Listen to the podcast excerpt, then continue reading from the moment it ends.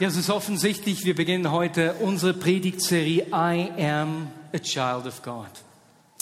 In den ersten drei Monaten dieses Jahres sind Caro, meine Frau und ich während drei Monaten in den USA und nach Irland gereist, um dort äh, Gemeinden zu besuchen, insgesamt fünf, und einfach von ihnen zu lernen. Und durch die ganze Zeit durch hat sich ein Thema wie ein roter Faden durchgezogen. Nämlich ging es immer wieder Identität. Um dieses Wissen, mein Tun kommt aus meinem Sein. Und so haben wir uns gedacht, dass es sich lohnt, da mal einfach genauer darauf einzugehen. Und so wollen wir eine Serie über Identität starten heute. Wir werden uns also die nächsten sechs Wochen damit auseinandersetzen, was es heißt, dass Gott uns seine Kinder nennt. Wir werden sehen, dass Gott mit uns einen Bund geschlossen hat und nicht einen Vertrag und werden sehen, was der Unterschied dazwischen ist. Und wir werden auch sehen, was diese Identität für Auswirkungen auf meine Beziehungen, auf mein Verhalten, auf mein Leben schlechthin hat. Und heute starten wir in diese Serie, indem wir uns Gedanken über Gnade machen. Denn die Gnade ist sozusagen das Eingangstor zu all dem, was Gott äh, in uns und durch uns tun will. Gnade bedeutet so viel wie die freundliche Zuwendung, das Wohlwollen Gottes. Der Begriff kommt wohl vom Königshof her, wo sich ein König einem Untergebenen zugewandt hat, ihm irgendwelche guten Dinge zugedacht hat und damit auch die Machtdistanz zwischen seiner Position und dem Menschen überwunden hat. Und genau das wollen wir heute sehen. Was tut Gott, wenn er sich uns zuwendet? Was geschieht hier? Und um in dieses Thema einzusteigen, werden wir einen Beitrag von Deborah sehen. Bitte, bis nachsichtig. Ich habe gehört, du bist gnädig.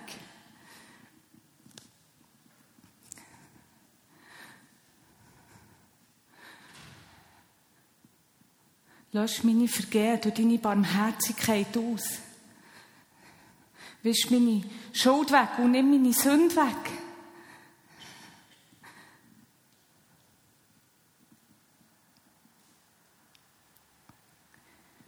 Jeden Tag ist mir vor Augen, was ich verkehrt gemacht Das, was in deinen Augen falsch ist, das habe ich gemacht. Und ich weiss, ich habe dir damit wehgetan.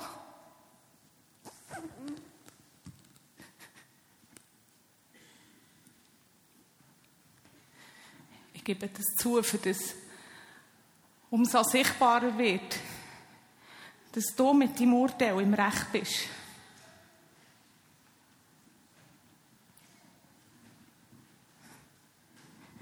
Seit meiner Geburt lastet die Schuld auf mir. Und auch meine Mutter ist davon nicht frei gewesen, weil sie ist mit mir schwanger war.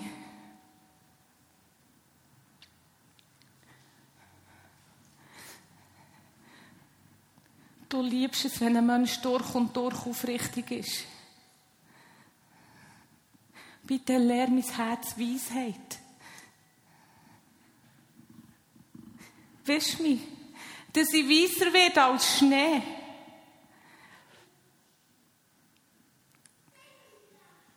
Ich werde wieder einmal etwas Gutes hören und Freude erleben. Ich möchte wieder einmal glücklich sein, nachdem ich so zerschlagen bin.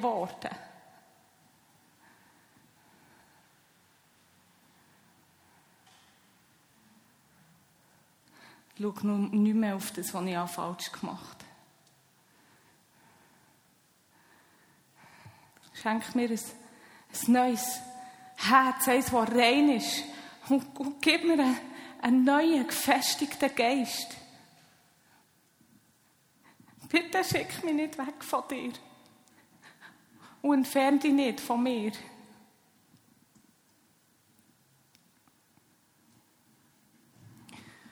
Red mich vor mir selber. Ich möchte den Menschen ja von dir erzählen. Brauch mich. Menschen in Gegenwart zu dir zu führen.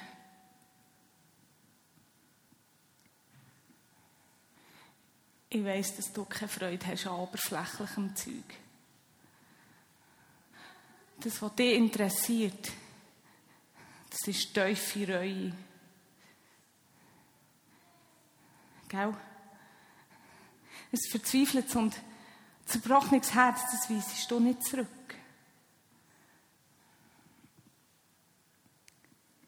Psalm 51.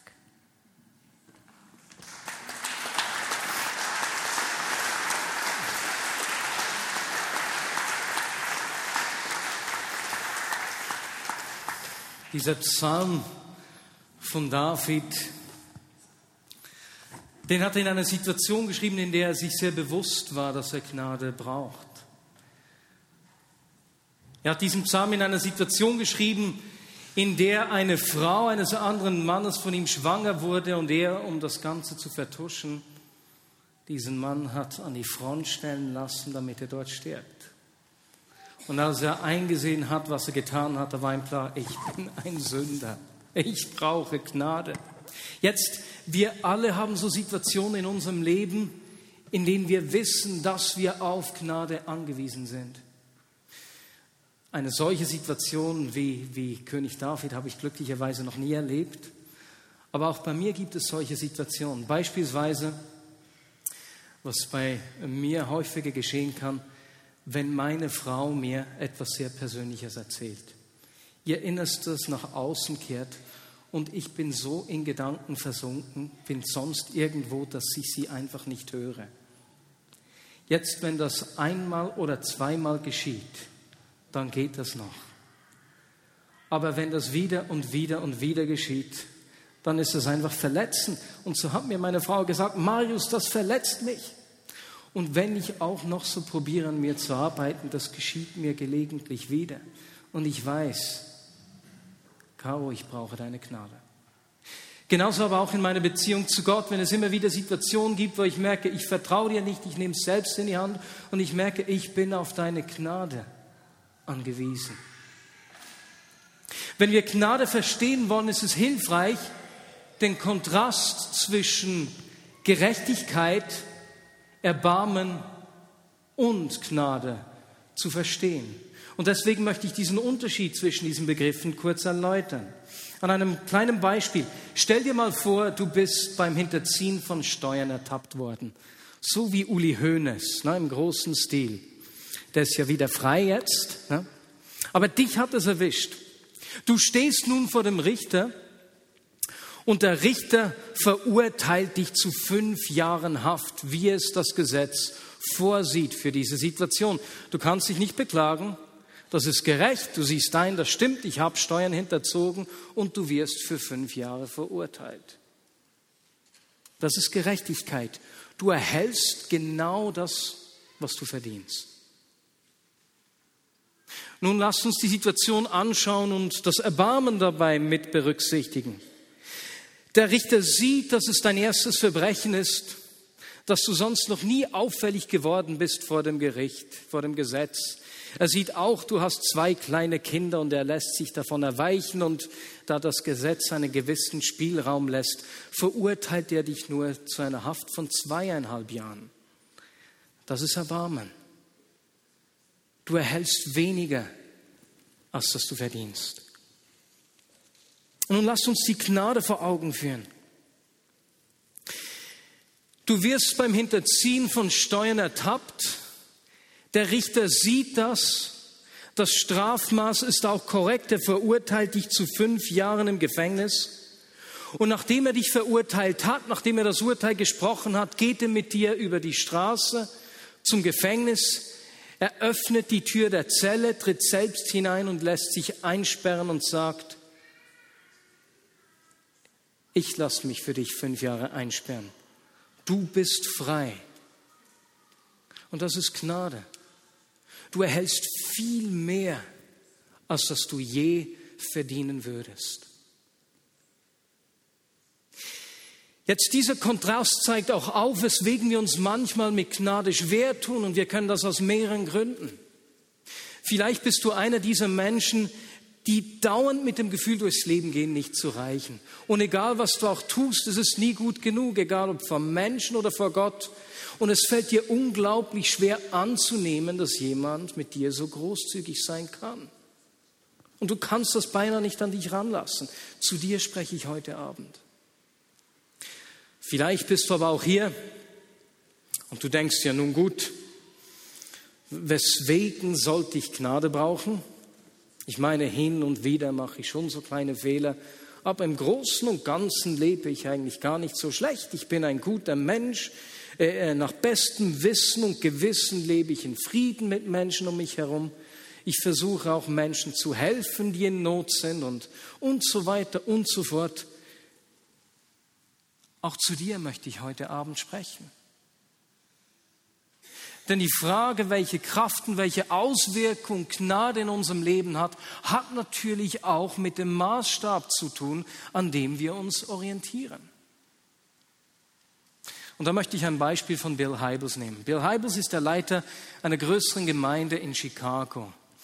Er war eines Tages in einem Flugzeug, auf einem Flug nach Hause und saß dort neben einem Mann, der während dieses Fluges unbedingt mit ihm über Religion sprechen wollte.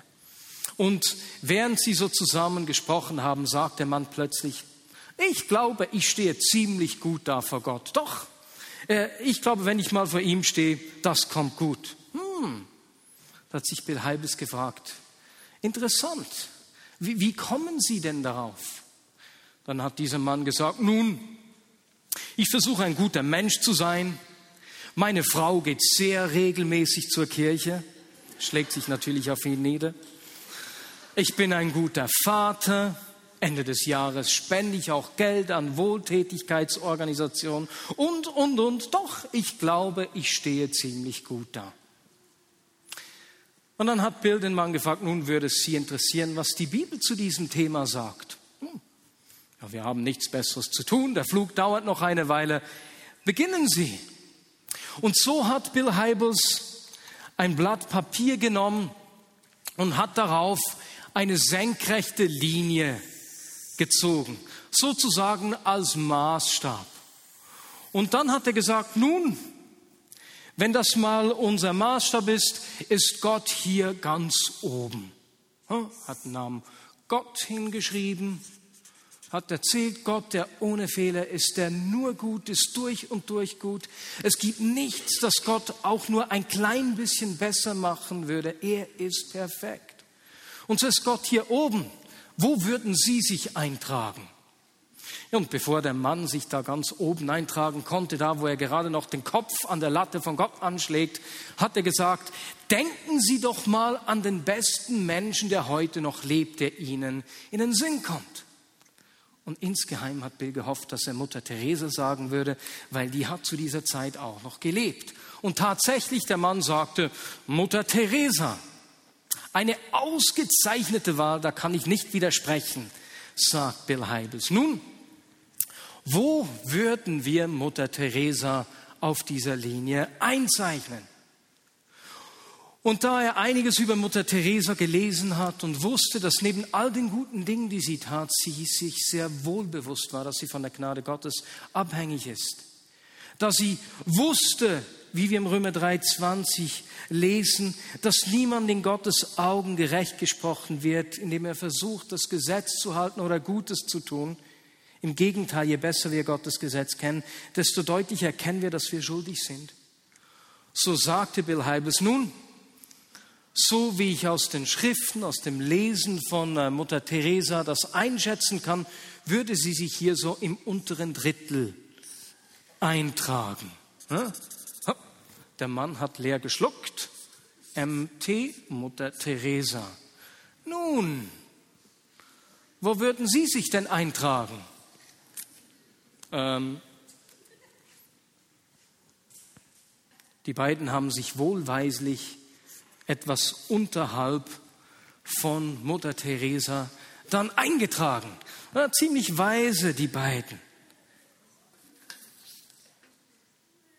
Die Frage ist natürlich immer, welchen Maßstab wenden wir an? Womit messen wir uns? Woran orientieren wir uns? Und hier kommt meine Frage an dich. Hast du dich selbst schon mal mit der perfekten Güte und Heiligkeit Gottes verglichen? Stell dir das mal vor. Stell dir ihn in seiner ganzen Größe und Herrlichkeit und Güte vor. Wo würdest du dich eintragen? Nun, nun magst du fragen, ist das die gute Nachricht, dass ich hier unten bin? Ich würde mal hier Marius Bühlmann hinschreiben. So, da war der Bill Heibels. Na, gut. Ist das die gute Nachricht, dass ich hier unten so ein bisschen... Huh? Nein, wenn wir hier stehen bleiben würden, wäre das die deprimierende Botschaft der Christen. Das wäre absolut erschütternd und hat nichts mit Freude, mit Gnade zu tun. Nein, denn hier beginnt die Gnade.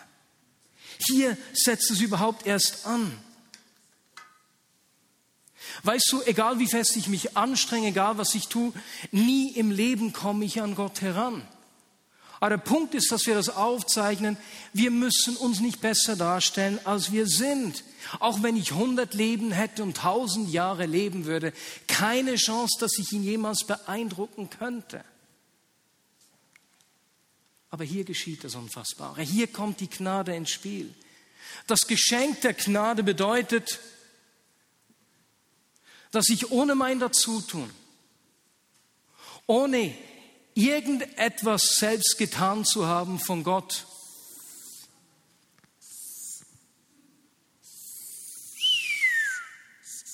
befördert werde.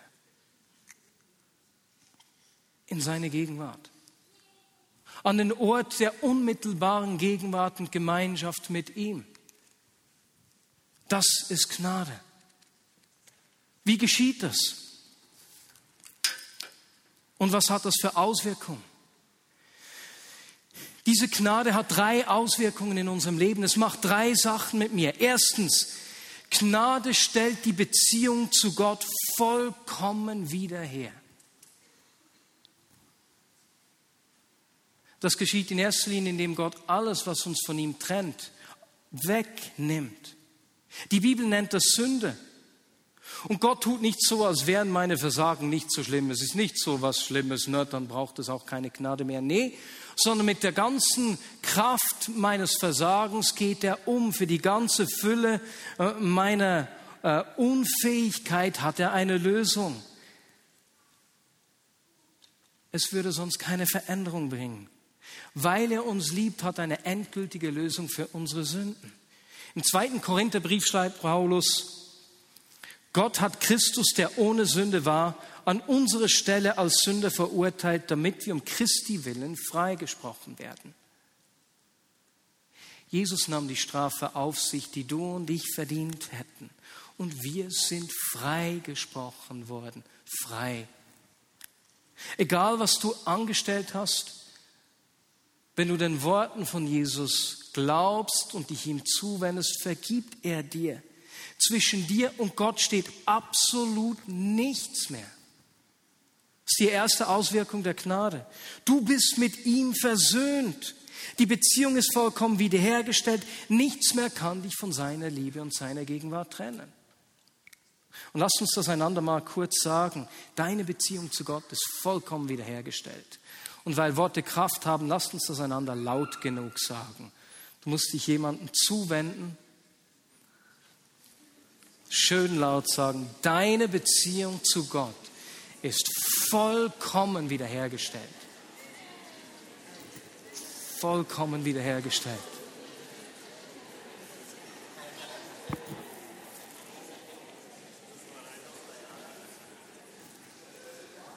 Ich finde das unglaublich.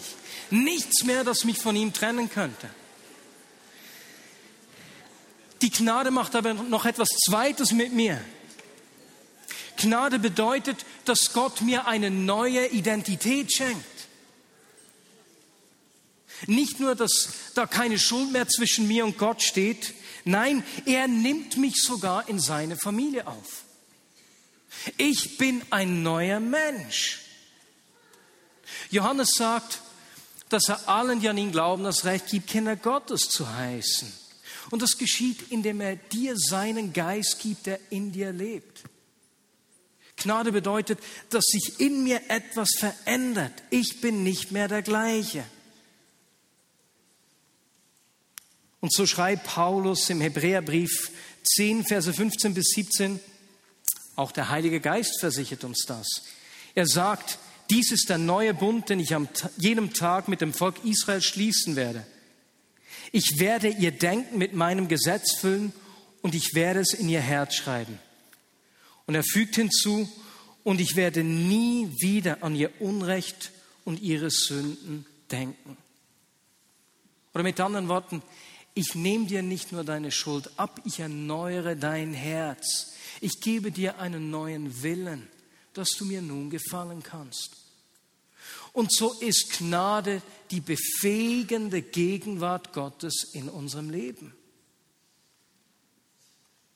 Bevor du der Gnade begegnet bist, war da die Anforderung an dich, dass du ihm durch Leistung gefällst, dass du etwas produzieren musst. Gnade hingegen setzt die Gegenwart Gottes in deinem Leben frei, die es dir möglich macht, das zu tun, was nur er tun kann. Wenn wir daran denken, beispielsweise, dass Jesus sagt, ich sage euch, liebt eure Feinde. Und ich weiß nicht, ob du in den letzten Monaten auch Videos gesehen hast oder Berichte gehört hast, wie beispielsweise ägyptische Christen auf die Gräueltaten der äh, Terroristen vom Islamischen Staat reagiert haben. Voller Versöhnung. Feinde lieben. So etwas ist menschlich gesehen unmöglich. Wir sind neue Menschen. Wir erhalten ein neues Herz. Und wieder, weil Worte Kraft haben, lasst uns das einander nochmals sagen. Denn genau das ist es, was Gnade in unserem Leben tut. Du bist ein neuer Mensch. Du bist sein Sohn oder seine Tochter geworden. Lasst uns das nochmals einander laut sagen.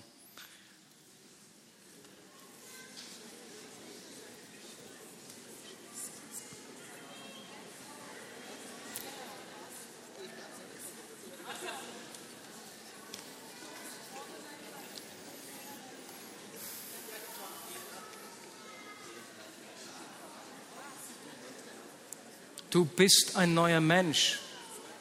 Nicht nur ein bisschen übertüncht, nicht eine Wand einfach übermalen, sondern du bist eine neue Schöpfung geworden. Ich finde das absolut außergewöhnlich. Das ist das Zweite, was die Gnade in unserem Leben bewirkt. Und das Dritte, was die Erfahrung der Gnade mit uns macht, ist, dass sie uns eine neue Bestimmung gibt. Jesus hat uns mit Gott versöhnt und nun erhalten wir eine neue Aufgabe.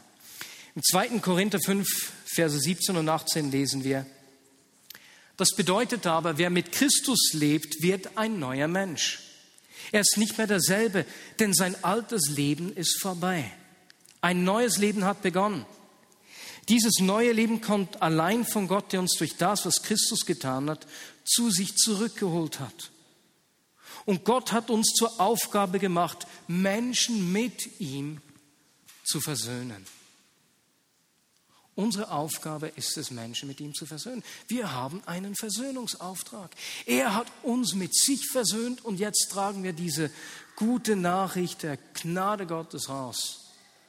Hey, da steht nichts mehr zwischen dir und Gott. Er hat auch eine Lösung für deine Fehler. Egal wie schlecht es um dich steht, er hat eine Antwort, die auch dir hilft. Er will auch dir all deine Steine abnehmen, all deine Lasten abnehmen. Jetzt, wir werden Boten der Versöhnung. Unsere Aufgabe ist es nicht, Menschen zu richten, zu verurteilen. Die Bibel sagt uns, dass Gott seinen Sohn nicht gesandt hat, um die Welt zu verurteilen, sondern um sie zu retten. Johannes sagt auch, Kapitel 5, 22, dass sogar der Vater selbst niemanden richtet. Wenn wir sehen, welche Aufgabe wir erhalten haben und sehen, dass Jesus und der Vater Menschen nicht richten, ist es umso trauriger und erschütternder zu äh, sehen, dass wir Christen viel mehr dafür bekannt sind, dass wir Menschen richten als Versöhnung bringen. Johannes 12, 47 sagt Jesus, wenn jemand mich hört und mir nicht gehorcht, bin ich nicht sein Richter, denn ich bin gekommen, um die, um die Welt zu retten und nicht um sie zu richten. Doch wer mich und meine Botschaft ablehnt, wird am letzten Tag durch meine Worte, die ich gesprochen habe, gerichtet werden. Ich bin nicht gekommen, um zu richten. Am letzten Tag wird es einen Tag des Gerichts geben. Der ist weit weg, aber heute nicht die letzten Tage des Gerichts. Der letzte Tag des Gerichts. Und jetzt in der Zeit, in der wir leben, wisst ihr, was es sind? Sind die Tage der Versöhnung.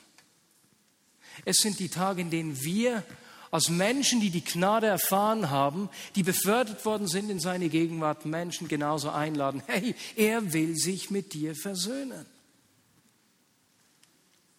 Und so sagt Jesus, richtet nicht, damit ihr nicht gerichtet werdet. Wenn ihr euch selbst zu Richtern macht, werdet auch ihr gerichtet. Es ist, als würde er sagen, hey, vorsichtig. Sei vorsichtig, Marius. Hast du schon mal gelogen? Warst du schon mal bitter? Oder hast du sonst etwas falsch gemacht? Pass auf, denn wenn du dich zum Richter machst und zurückgehst sozusagen hier nach unten in das Land, in dem dein Verhalten gefordert ist, in dem das Gesetz gilt, dort wirst du auch gesucht. Dort bist du auch ausgeschrieben worden. Du bist auf der Fahndungsliste. Pass auf. Wenn du Gnade erfahren hast, hast du eine neue Aufgabe, Menschen mit Gott zu versöhnen.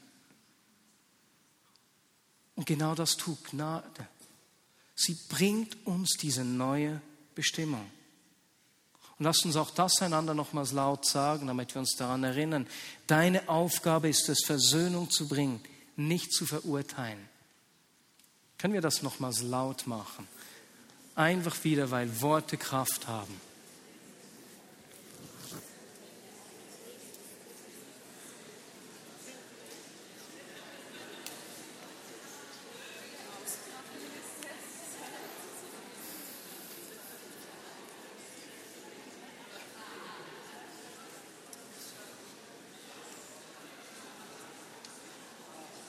Lieber Podcast-Hörer, du musst dir das vielleicht selbst im Spiegel sagen oder beim Autofahren laut aussprechen. Deine Aufgabe ist es, Versöhnung zu bringen, nicht zu verurteilen. Und so hat Gnade in unserem Leben Auswirkungen. Drei Dinge. Es bedeutet, dass unsere Beziehung zu Gott vollständig wiederhergestellt ist. Zweitens bedeutet Gnade, dass wir eine neue Identität erhalten haben, dass wir neue Menschen geworden sind. Und drittens, dass wir eine neue Bestimmung erhalten haben und Boten der Versöhnung geworden sind. Nun als Fazit magst du zu mir sagen, das ist alles gut und recht, aber Marius, schau doch mein Leben an. Gerade heute auf dem Weg in den Gottesdienst habe ich wieder dem Autofahrer vor mir den bösen Finger gezeigt, weil er so langsam gefahren ist. Das ist ein Beispiel, habe nicht ich gemacht. Nur damit wir uns gut verstehen. Oder sonst irgendwas. Wenn du wüsstest, Marius, ja, da tut sich eine Spannung auf. Das ist definitiv so. Eine Spannung, von der Luther gesagt hat, dass sie fröhliches, befreites Lachen in uns auslösen soll. In Römer 4, 25 schreibt Paulus, Wegen unserer Sünden musste Jesus sterben und er wurde auferweckt, um uns vor Gott gerecht zu sprechen. Gestorben für meine Sünden, auferweckt. Nun ist er beim Thron des Vaters, stelle ich mir so vorbildlich und ich hoffe, du stellst dir das jetzt auch vor. Und dort spricht er mich gerecht. Wir haben den besten Fürsprecher der Welt. Und wenn der Ankläger kommt zum Vater und sagt, hey Marius, hat wieder was verbrochen, hast du es gesehen? Steht da sein Sohn, hey, hm, das ist ein Gerechter, das habe ich getragen. Der ist versöhnt mit uns. Ah, super. Und dabei musste den Vater nicht mal überreden, weil der ist genauso begeistert von mir. Und weißt du was? Von dir auch.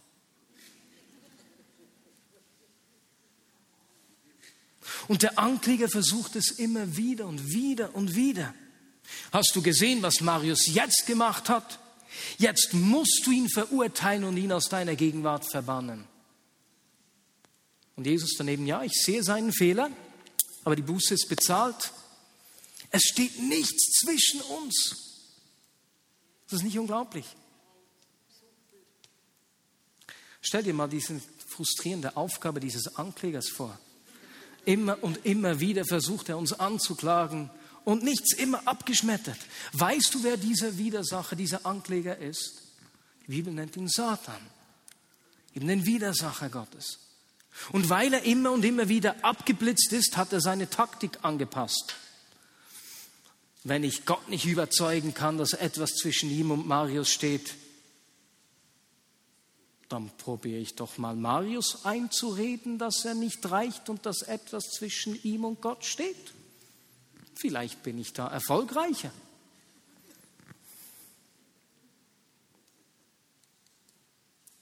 Kennst du solche Gedanken?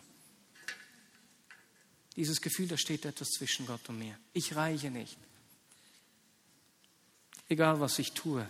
Ich oder ein neuer Mensch, ich bin ja noch ganz der Alte. Und dann sagt er sich, hm, und wenn wir schon dabei sind, versuche ihm nicht nur einzureden, was zwischen ihm und Gott steht, sondern ich zeige ihm auch noch gleich, was all die Menschen um ihn herum verbocken. Und vielleicht unterstützt er mich dann in meiner Aufgabe, die Menschen anzuklagen. Hups. Wenn wir richten und Menschen verurteilen, untereinander, aber genauso Menschen in der Gesellschaft, für wen beginnen wir zu arbeiten? Wessen Hilfs-Sheriff werde ich? Hey, an diesem Ort, da wollen wir nicht hin. Ich will, um in dieser Darstellung zu bleiben, an diesem Ort der unmittelbaren Gegenwart Gottes, an diesem Ort, in dem Gnade regiert, bleiben. Und es gibt einen Weg, dahin zu kommen und auch dort zu bleiben. Und dieser Weg ist nicht, hat nichts mit meinem eigenen Dazutun zu tun, sondern einfach ganz einfach, dass ich kapituliere und sage, ich weiß, ich kann das nie, ich kann auch nicht aus meiner eigenen Leistung hier bringen, aber ich nehme deine Gnade an. Und ich will in dieser Gnade leben. Ich lasse mich zu einem neuen Menschen umwandeln. Ich werde ein Botschafter dieser Versöhnung sein. Und ich will aus dieser Gnade leben. Und ich wünsche mir, dass wir uns diese Kraft der Gnade immer und immer und immer wieder vor Augen führen. Und damit diese Predigt nicht nur Information bleibt, sondern auch Kraft in unserem Leben entwickeln kann, bitte ich dich in dieser kommenden Woche zwei Dinge zu tun. Erstens, einfach um uns die Gnade vor Augen zu malen. Lasst uns jeden Tag einmal das Lied Amazing Grace singen. Und wenn du selbst nicht gerne singst oder dich davor fürchtest, selbst zu singen, dann kannst du auch ganz einfach das Lied ab CD oder ab iTunes abspielen. Es gibt so viele Menschen, die das Lied gesungen haben, da findest du bestimmt eine Version, die dir gefällt. Ne? Lasst uns jeden Tag einmal in dieser kommenden Woche Amazing Grace singen oder hören um uns die Gnade vor Augen zu führen. Zweitens, erkläre jemanden in deinem Umfeld die Gnade Gottes anhand dieser Darstellung, anhand dieses, das nicht ein Diagramm, dieser Zeichnung, dieses Maßstabs. Das kann jemand in deiner Familie sein, das kann ein Nachbar sein, kann aber auch jemand in der Kleingruppe im Hauskreis sein, einfach um uns diese Gnade vor Augen zu führen. Denn wenn wir uns der Gnade bewusst sind, werden wir in dieser Gegenwart bleiben und werden zu Botschaftern seiner Gnade. Denn was wir sind und verstanden haben, was wir sind, wird sich in unserem Tun auswirken. Amen.